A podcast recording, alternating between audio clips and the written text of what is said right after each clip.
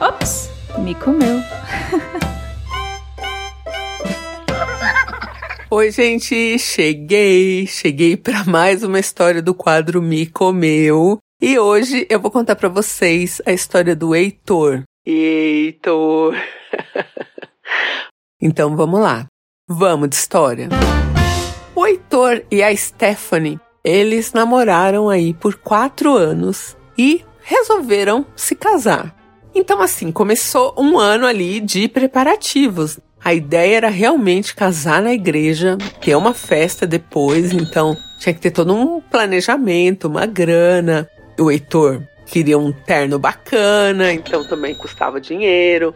A Stephanie com vestido de noiva bacana. Então eles foram aí se planejando ao longo de um ano de noivado até marcarem aí a data do casamento.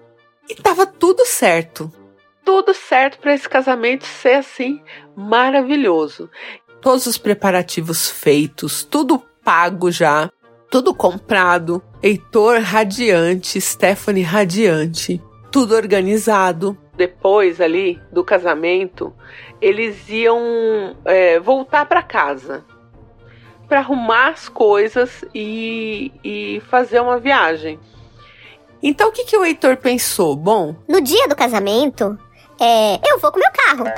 Porque aí eu volto já eu e Stephanie. Porque às vezes ficar dependendo de carona, né? Às vezes a pessoa que te levou um padrinho quer ficar até mais na festa. E a ideia do Heitor e da Stephanie era ficar até determinado horário na festa e ir embora. E as pessoas podiam ficar, né?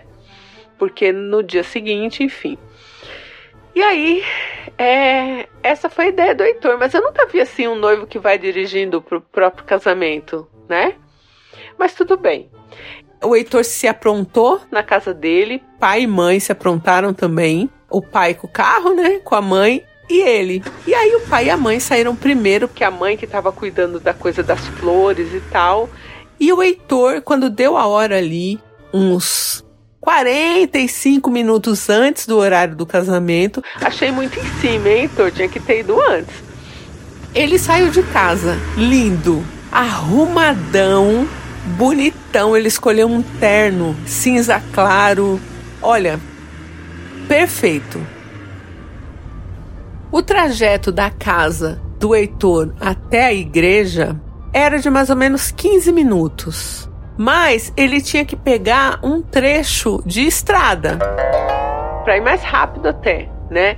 Saía de uma rotatória ali do bairro dele, pegava a estrada, entrava numa outra rotatória e chegava na igreja. Ele podia ir por dentro da cidade, pelo bairro? Podia, mas pela estrada era mais rápido, né? Então lá foi Heitor com o seu carro, saiu da rotatória, pegou a estrada e quando Heitor estava mais ou menos no meio ali da, do trecho da estrada que ele tinha que percorrer, ele não sabe o que aconteceu. O carro derrapou na pista. E Heitor foi sair pelo acostamento e caiu numa ribanceira. O carro do Heitor girou três vezes e caiu de lado, do lado da porta dele. Assim. Então a porta dele caiu virada no, no, no chão, né? De terra ali. E ele ficou preso no cinto. Então, olha que que coisa assim, né? Que perigo. Podia, sei lá, como disse o Heitor, o carro explodir e ele morrer ali. Só que o carro não explodiu. E ele conseguiu tirar o celular do bolso e ligar para a família para avisar que ele tinha rolado a ribanceira que ele estava bem, mas que ele estava com medo que isso acontecesse, que o carro explodisse, né? E aí um primo dele, muito esperto, perguntou o que tinha ali em volta, né? Se ele lembrava que trecho que ele tava, o Heitor lembrou. E ele ligou naquele tipo Dersa que chama, negócio da estrada. Para chegar ao socorro, porque até eles irem encontrar, porque eles iam ter que dar a volta pela estrada, eles estavam do outro lado, para achar o Heitor. Então, um primo já foi ligando naquele telefone da estrada da Dersa que ele tinha, por um acaso ele tinha. E aí encontraram o Heitor antes da família. Só que nisso a família já estava toda indo lá para Ribanceira. E ninguém contou nada para Stephanie. Só que a Stephanie achou estranho, porque ela chegou na igreja e não tinha ninguém da família do, do Heitor. Tinha todo mundo ido pra ribanceira. E aí ela falou: pode me contar, o Heitor fugiu, porque é a primeira coisa que você pensa, né? O Heitor fugiu, o Heitor fugiu. Aí falaram: não. O Heitor tá preso num carro numa ribanceira. Eu tô rindo porque ele tava bem. e aí, a Stephanie tomou a atitude que talvez eu tomaria também. Ela também resolveu ir pra ribanceira vestida de noiva. e lá a Dersa tava tentando tirar o Heitor. Tem um protocolo para você é, tirar uma pessoa de um carro capotado, né? Então, assim, eles viram ali que não tinha risco de incêndio, ok. Você não pode desvirar o carro com a pessoa dentro daquele jeito. Então, eles tinham que cortar ali a outra porta, porque quando o carro capotou, a outra porta também amassou e travou. Então não dava para abrir a porta do passageiro para entrar e tirar ali o Heitor, né, do, do motorista. Tinha que serrar o carro. Então ia demorar. E aí a Stephanie resolveu ir lá na ribanceira ver o que, que o Heitor tava aprontando. aí ela chegou lá, vestida de noiva, desceu a parte que o Heitor caiu tinha lama. Ela falou: Bom, na lama, lama não vou, já tô na terra, né? E aí ela começou a gritar: Heitor, você tá bem? Ele: Tá bem, amor, já vou. a gente vai casar hoje, fica tranquila. Quando ela viu que ele tava bem, porque ela já tinha chorado, já tava com a maquiagem toda borrada, enfim, ela começou a xingar ele. Aí deu uma crise de riso no Heitor, porque ele tava ali com aqueles bombeiros serrando o carro e ele falando: Pelo amor de Deus, não deixa cair esses pinguinhos de, de. De foguinho que faz ali, não sei, né, da serra, cortando metal. Que vai queimar meu terno. Mas ele já tava com a parte que encostou na, no chão, já tava todo sujo, enfim, né? E aí tiraram o Heitor. Ele não estava machucado, zero machucado. Ele dispensou ali o socorro, porque o certo seria levar ele, né, pro PS. Aí fizeram um exame ali, né, na hora, né, pra ver se ele tinha alguma fratura, alguma coisa, não tinha. Ele subiu a ribanceira ali naquele barro. Andando. A Stephanie tava lá em cima, gritando com ele. e eles entraram no carro e chegaram juntos na igreja. Limparam mais ou menos ali a parte de baixo, né, do vestido da Stephanie. Alguém tinha uma make ali, né, uma maquiagemzinha no, na bolsa e deu uma ajeitada na Stephanie. o Heitor todo sujo, todo. o terno puído. Arrumaram ali um outro paletó, né? Pra ele botar, mas a calça, dependendo do lado que ele ficava, tava bem suja. Assim que eles casaram.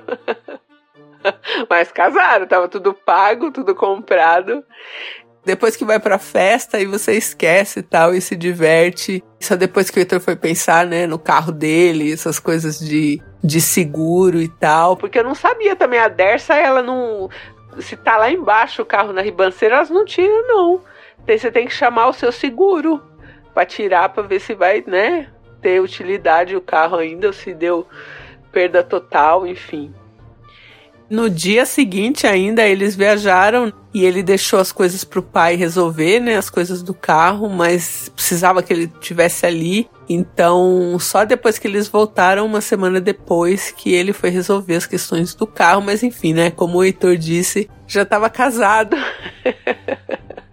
o pior já tinha passado, porque podia ser muito pior, né? Podia ser muito pior. Podia ser uma história agora triste aqui de uma noiva que estava lá no altar enquanto o noivo sofreu um acidente fatal, né? E morreu no dia do casamento. Mas não, o Heitor derrapou na pista. E assim, todo mundo que foi falou: gente, mas não tinha nada para derrapar na pista ali, né? Como que ele fez isso? Então, Heitor acha também que estava distraído, enfim. E aí acabou caindo aí nessa ribanceira E toda a família foi para lá, todo mundo arrumado. E Stephanie resolveu ir até a ribanceira pra xingar o Heitor. Depois que ela viu que ele tava bem.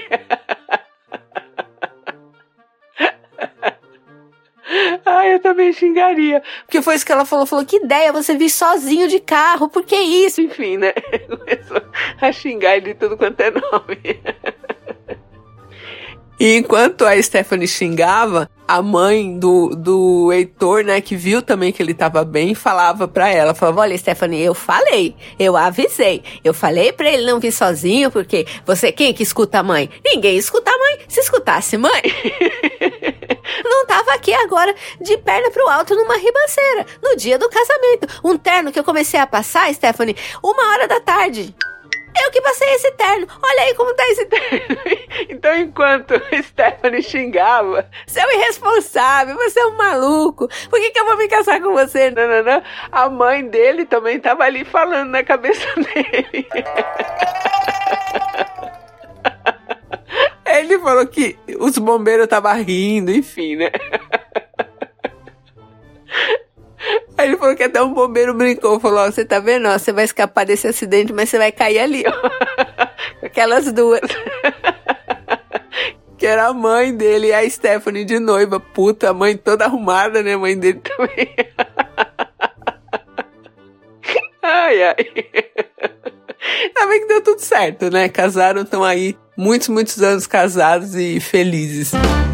Ei, ideia, ei, não inviabilizes. Meu nome é Raquel, sou aqui do Espírito Santo. Que história é essa? Eu juro que no começo eu fiquei com muito medo. Eu falei, gente, não era pra ser uma luz acesa e tal. Com essa questão de ribanceira, carro. Mas, cara, que pataquada. Eu imaginei a noiva entrando na lama. Pé da vida com ele. A mãe, eu falei. Falei pra ele não ir sozinho. Eu tava até sentido, tá vendo? É coisa de mãe. Gente, sério, que caos. Ao mesmo tempo que eu fiquei muito apreensiva, eu comecei a rir dentro de casa porque eu imaginei numa situação dessa, eu seria um misto da mãe com a noiva, eu ficaria doida. Amei essa história. Oi, gente. Aqui é a Juliana de Fortaleza. Que bom que no final deu tudo certo. Eu lembro do meu casamento que no fim da festa todo mundo foi embora e não tinha carona pro noivo e nem pra noiva, né, no caso. e a gente foi embora de carro de aplicativo levando o bolo da festa que começou a derreter porque estava muito tempo fora da geladeira. O bolo começou a cair e a gente foi segurando esse bolo no carro de aplicativo para casa. Marcou assim de uma maneira que não tem nunca como a gente esquecer. Felicidades casal, um beijo a todos. Então é isso, gente. Um beijo, Heitor, um beijo, Stephanie. E eu volto em breve. Quer a sua história contada aqui?